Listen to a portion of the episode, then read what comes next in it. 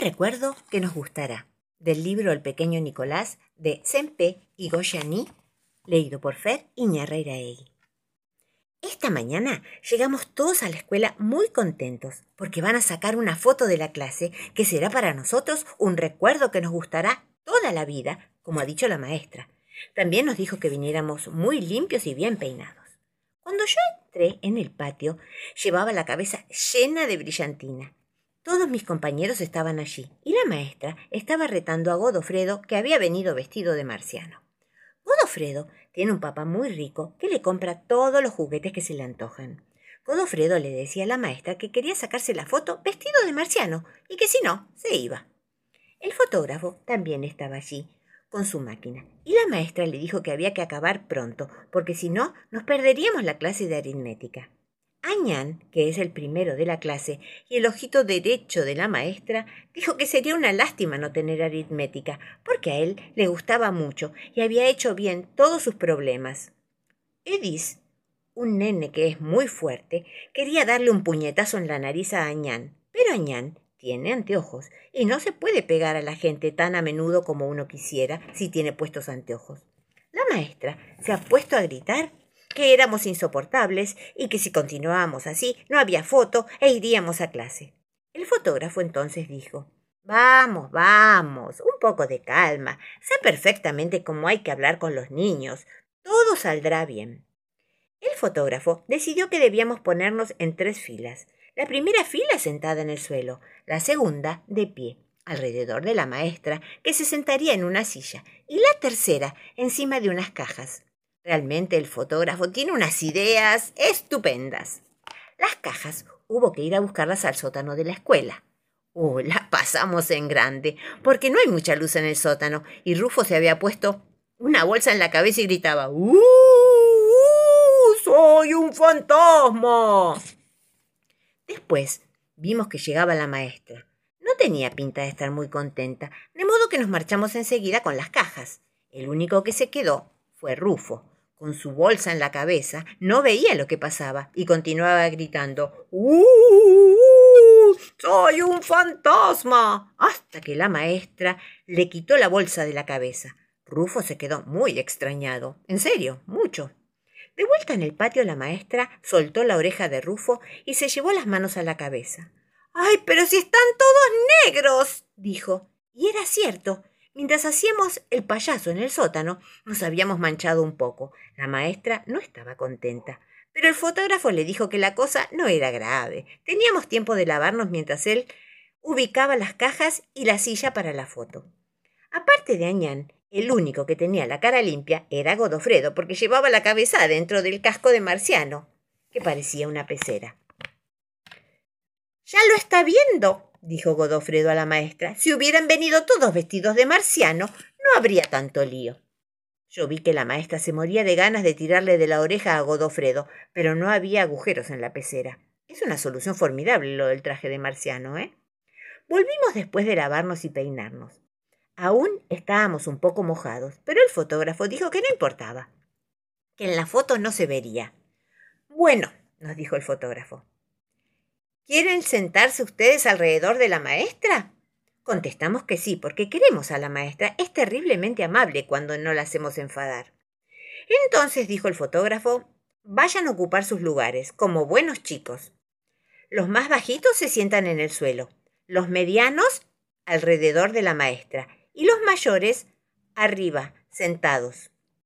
Fuimos a hacer lo que nos decía, y el fotógrafo ya le estaba explicando a la maestra que con paciencia se conseguía cualquier cosa de los niños, pero la maestra no pudo escucharlo hasta el final. Tuvo que venir a separarnos porque todos queríamos ponernos arriba de las cajas.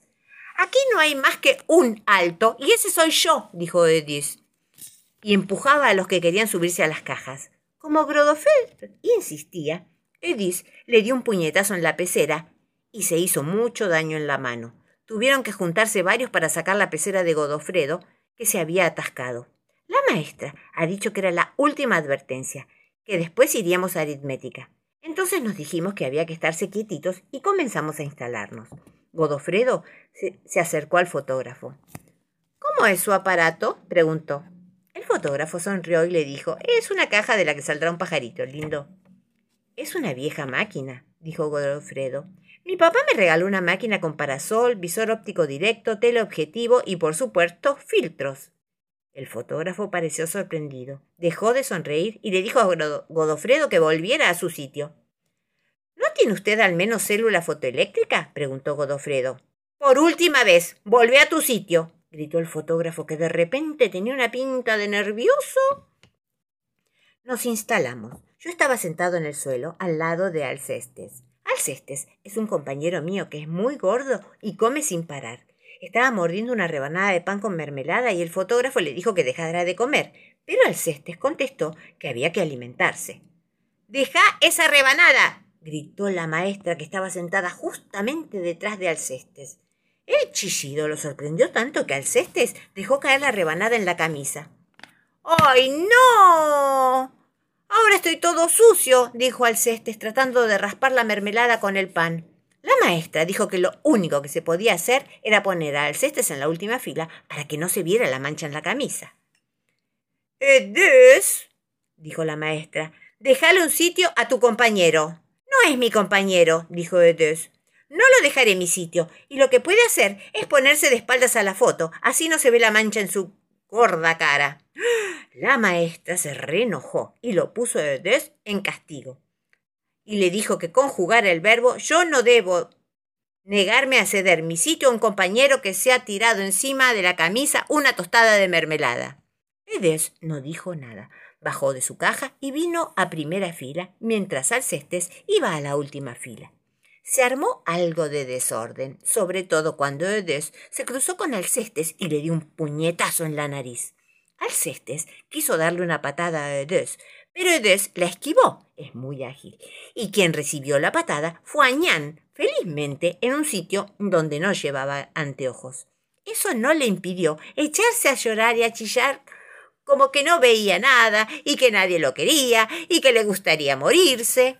La maestra lo consoló lo sonó, lo repeinó y castigó a Alcestes, que debe escribir cien veces yo no debo pegar a un camarada que no hace lío y que encima lleva anteojos. Muy bien hecho, dijo Añán. Entonces la maestra le dio a él unas líneas para escribir. Añán se quedó tan asombrado que ni siquiera lloró. La maestra empezó a distribuir castigos a diestra y siniestra. Todos teníamos montones de líneas para hacer y por último la maestra nos dijo, y ahora van y se sientan donde se tienen que sentar, se ponen donde se tienen que poner, o si no, a nadie le voy a levantar el castigo. Vamos, pónganse bien. Una bonita sonrisa y el señor nos saca la foto y listo. Como no queríamos apenar a la maestra, obedecimos. Todos sonreímos y nos colocamos bien.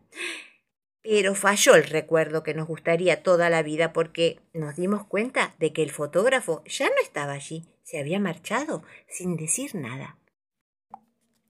Buenos amigos, un cuento de Beatriz Montero contado por Fer Iñarreiraegui.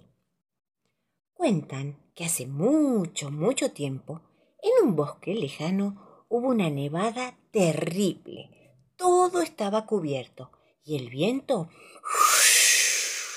azotaba. Había bajado muchísimo la temperatura y solo se veía el blanco de la nieve.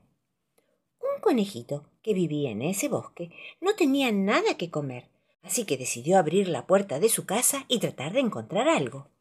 Al abrirla, vio todo blanco y hacía mucho frío. En eso, por suerte, se acordó que aún había sembradas algunas zanahorias en su huerto. Entonces, se zambulló en la nieve y encontró dos enormes zanahorias. ¡Qué suerte! Las sacudió, las olió y enseguida mordisqueó una. ¡Mmm! ¡Qué rica que estaba! Ya con eso estaba satisfecho, así que lo pensó un poquito y primero iba a guardarla dentro de su casa cuando de pronto pensó que tal vez su amigo el caballo no hubiera podido salir de su casa para buscar comida y tendría hambre.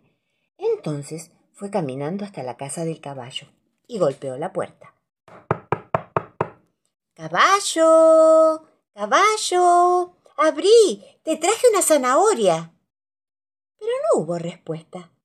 Entonces el conejito dejó en la puerta la zanahoria y se volvió a su casa. Cuando el caballo llegó a su casa, vio la zanahoria. ¿Qué es esto? Y se puso a buscar por los alrededores a ver quién podría haberla dejado allí. Entonces vio las huellas del conejo y enseguida supo que él había sido. ¡Ay, qué buenos amigos tengo! pensó. Seguro que me la dejó el conejito para que lo coma, pero yo ya comí. Así que voy a ver si se la llevo a la oveja, porque es probable que tenga mucha hambre con este frío. El caballo caminó hasta donde vivía la oveja. Cuando llegó, golpeó la puerta. Hola, oveja, te traigo una rica zanahoria. Pero no, nadie contestó. Se ve que la oveja no estaba. Entonces el caballo dejó la zanahoria en el piso al lado de la puerta y se volvió a su establo. Cuando la oveja llegó, vio la zanahoria en el piso y dijo, ¿quién puede haber traído esto? Entonces al mirar a su alrededor encontró las huellas del caballo. ¡Ay, qué buen amigo tengo! pensó. Seguro que me lo trajo para que lo coma, pero ¡ay, yo ya comí! Entonces pensó en su amigo el ciervo y decidió llevarle la zanahoria al ciervo. Caminó hasta donde vivía el ciervo y golpeó la puerta. Siervo, amigo, soy yo, la oveja, y te traje una rica zanahoria. Pero no, nadie contestó. Se ve que el ciervo no estaba. La oveja dejó la zanahoria al lado de la puerta y se volvió a su casita. Cuando el ciervo llegó a su casa, se encontró con la gran zanahoria ahí, al lado de la puerta. ¡Ay! ¡Qué lindo! Alguien me trajo una zanahoria. ¿Quién habrá sido? Miró a su alrededor y estaba lleno de huellas de ovejita. ¡Ay! ¡Qué buenos amigos tengo! pensó. Seguro que me lo trajo para que lo coma, pero oh, yo ya comí. Así que ¿sabés qué voy a hacer? Voy a llevársela al conejito, que seguro la va a disfrutar. Entonces caminó hasta la casa del conejito y golpeó la puerta. Conejito, soy el ciervo. Te traje una sorpresa. Pero se ve que no había nadie en la casita del conejo. Entonces el ciervo se volvió despacito hasta su casa. Cuando el conejito llegó, después de dar toda una vuelta, se encontró de nuevo con la zanahoria frente a su casa. ¡Ay, qué buenos amigos tengo! pensó el conejito. Alguien me trajo una zanahoria para que no pase hambre. ¡Oh, qué lindo!